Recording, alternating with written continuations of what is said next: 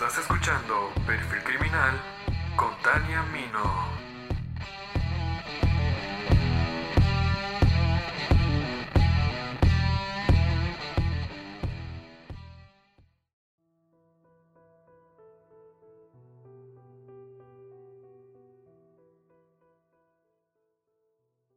Las oportunidades laborales en los años 90 eran escasas en México.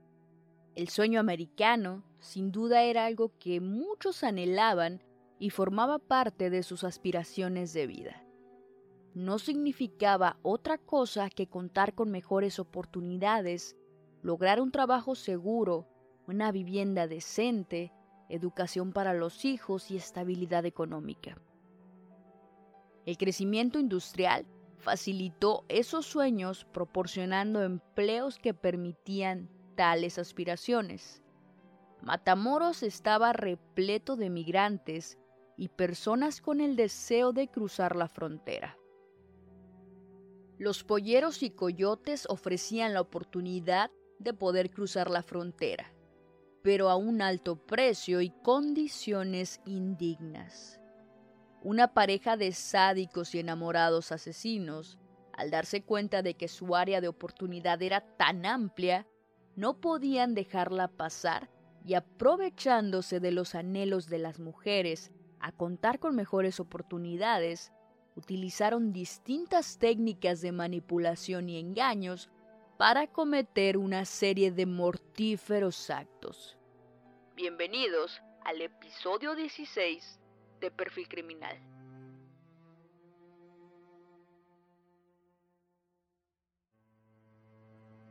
Rodolfo Infante Jiménez nació en 1963 en San Benito, Texas, Estados Unidos. Y Ana María Ruiz Villeda en 1971 en San Luis Potosí, México.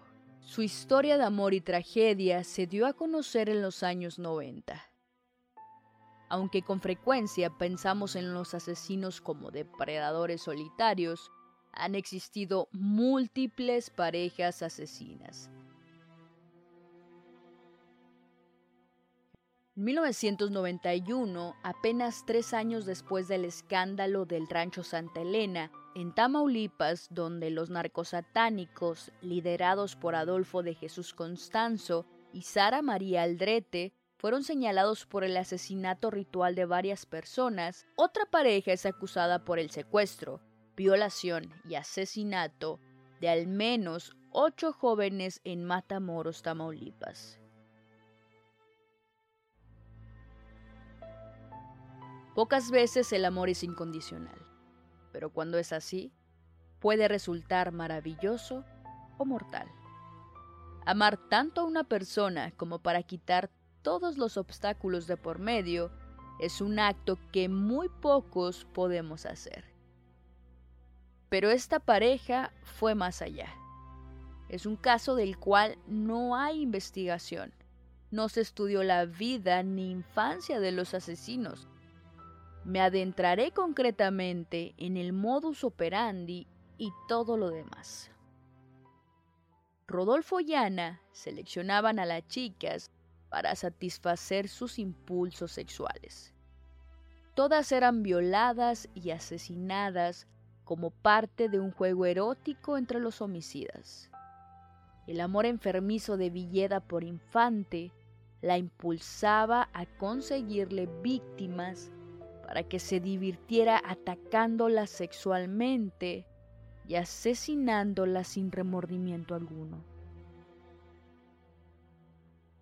solían caminar tomados de la mano por los parques y las calles de Matamoros. Llevaban años juntos y aún solían pasar tardes enteras paseando, con las manos entrelazadas, se miraban y sonreían. Parecía que cada uno de ellos sabía lo que había en la retorcida mente del otro. Se entendían a la perfección sin siquiera hablarse. Caminaban y observaban a su alrededor, como si sus ojos buscaran lo mismo. Ana sabía los gustos de Rodolfo. Siempre le agradó complacerlo en todo, con la comida, la diversión, el sexo e inclusive con el asesinato. Cuando salían de paseo, no solo era para mirar de reojo los alrededores, lo hacían cuando estaban cazando a su siguiente víctima. A la distancia, Ana elegía una probable víctima. Rodolfo la rechaza, demasiado vieja para sus perversos gustos. Ahora él señala con la mirada a la elegida. Ana asienta con la cabeza, la contacta, le promete trabajo en una granja posibilidades de obtener la visa y enseñarle inglés, además de techo y comida. Rodolfo y Ana tienen una nueva presa. Los sádicos de Matamoros han encontrado con qué divertirse en las próximas horas. Ese era su modus operandi. Después de enganchar a la víctima, la golpeaban brutalmente la violaban de forma inhumana. Cuando se cansaban de los juegos y la tortura, la estrangulaban hasta asesinarla. El sufrimiento de cada víctima era inconcebible. Después arrojaban el cuerpo a Río Grande. Las víctimas oscilaban entre los 14 y 20 años todas con el común denominador de haber llegado al poblado en busca de trabajo y techo. Hasta ese momento habían asesinado al menos ya a siete mujeres, niñas y jóvenes. Cuando comienzas a asesinar y no te descubren, te vuelves más valiente y te sientes poderoso, superior a todo. Las relaciones suelen acabar muy mal cuando la pareja está formada por dos psicópatas. Muchos presentan patologías concretas y actúan asesinando a cualquiera que se interponga en su objetivo. En la mayoría de los casos consiste en dos personalidades completamente distintas.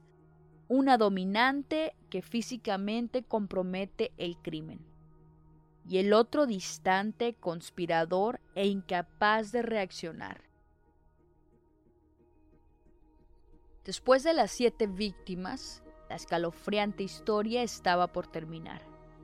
En agosto de 1991 es encontrado el primer cuerpo, una mujer violada, golpeada y estrangulada. Tres días después, se encuentra un segundo cuerpo en Río Grande con las mismas muestras de violencia que el anterior. Un mes después, en septiembre, se ha encontrado el tercer cuerpo. Hasta ese momento no había nada alarmante. Sin embargo, el 12 de octubre encontraron un cuarto cuerpo.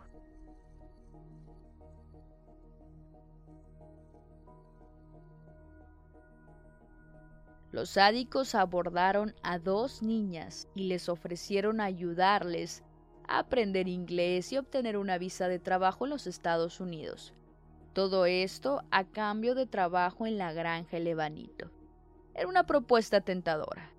Era un par de amigas formada por Josefina Torres y Marina Hernández, ambas de 16 años. Les dijeron que no podían trabajar juntas y debían separarse, pues según no trabajarían en la misma zona de la granja. A Josefina no le pareció la idea, por lo que prefirió no tomar el trabajo, dejando a Marina sola con la desnaturalizada pareja. Nunca supo más de ella, por lo que notificó a las autoridades de la desaparición de su amiga.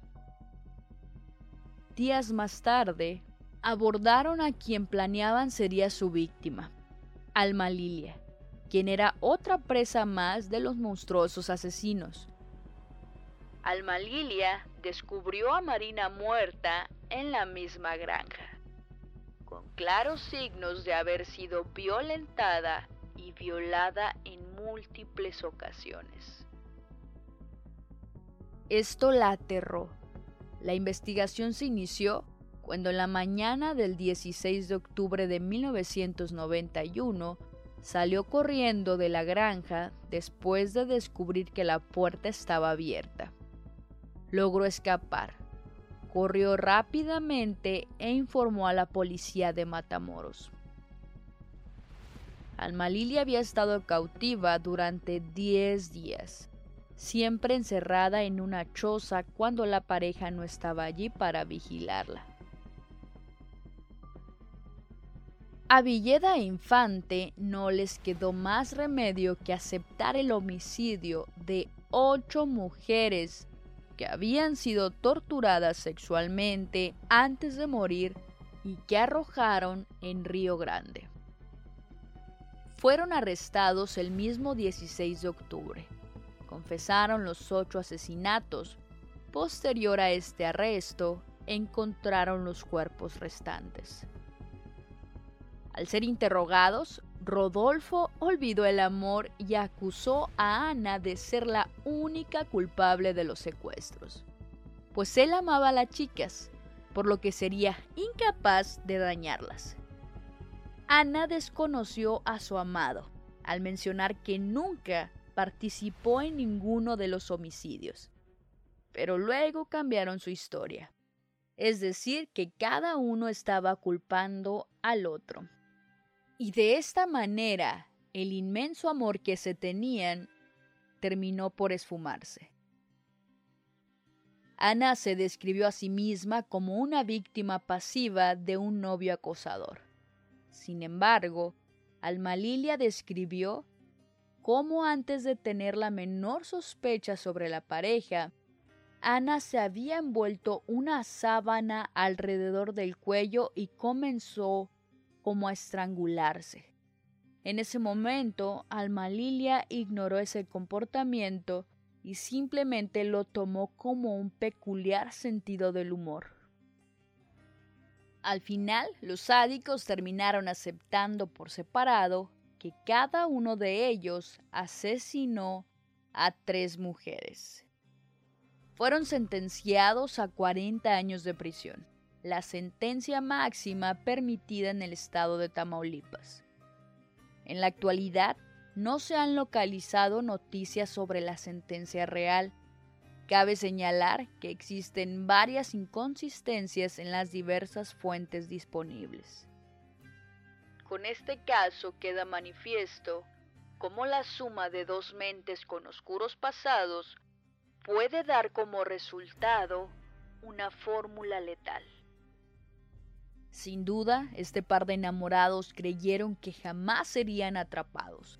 Estaban confiados, saciando sus más oscuros y depravados deseos. es curioso cómo es que no son tomados en cuenta cuando de asesinos seriales mexicanos se trata. Sus crímenes fueron horribles. Hacer lo que sea por amor. ¿Cuántos han escuchado o han dicho la famosa frase, yo hago lo que sea por amor. ¿Estarían dispuestos a matar solo por complacer a su pareja en sus más bajos instintos o estarían también complaciendo los suyos? El amor es un arma de doble filo. En ocasiones puede ser hermoso, pero también mortal. Muchísimas gracias por escuchar hasta el final. Primero que nada, mil disculpas por tardar con este episodio. Como lo estuve comunicando en las redes sociales, sufrí un accidente automovilístico lo cual me ha traído muy atareada. Agradezco bastante su paciencia y comprensión, así como sus buenos comentarios. Aprovecho también para mandarles un saludo a las personas que estuvieron comentando en Facebook e Instagram las historias para los saludos de este episodio. Un abrazo y un saludo grande para Blanca que dice que es mi fab. Y por supuesto que lo es. A Maru Méndez de Aguascalientes que dice que es fan con mucha sa. A Viviana que vive en Brisbane un saludo hasta allá de lejos y dice que ama el podcast y a la vez que le da mucho miedo. También un saludo para Lord Sagnor del podcast Más allá del abismo, que por cierto se los recomiendo mucho. Dani Navas, un abrazo y dice que es mi superfan desde Costa Rica. Hasta allá un abrazote también. Alexis desde la CDMX hasta el centro del país. A Jairo Alejandro que dice que soy su maestra de teatro y que espera que me recupere pronto. Muchas gracias. Eh, espero también recuperarme pronto. Ya estoy mejor. Otro saludo para Germán Cejudo que está muy al pendiente de mis redes sociales. Un abrazo Germán. Leo Santos que también lo he visto muy al tanto de las redes sociales. Muchas, muchas gracias Leo. A Cricho Guzmán me comenta ha sido muy padre encontrar el podcast de Perfil Criminal. Y a Juan Pingüino que dice que le manda un saludo por favor. Del podcast Deja que te cuente un cuento. Buenísimo de verdad. Si les gusta la comedia, este podcast les va a encantar. Deja que te cuente un cuento se llama. Vayan a escucharlo y digan que Tania Mino se los recomendó. Otro saludo hasta Aguascalientes para el cuarto RM, Omar Hernández, un abrazo. También para el grupo Rainbow Lesbian, que dice que ya promocionó mi podcast ahí. Ojalá y sí, todas las que me escuchen de Rainbow Lesbian, que se reporten a ver si es cierto. Eh, pues con esto terminamos los saludos y el episodio. El próximo episodio estará disponible pronto. Ya saben que pueden seguirme en las redes sociales, en Instagram y Twitter como perfil podcast y en Facebook como Tania Mino Podcast.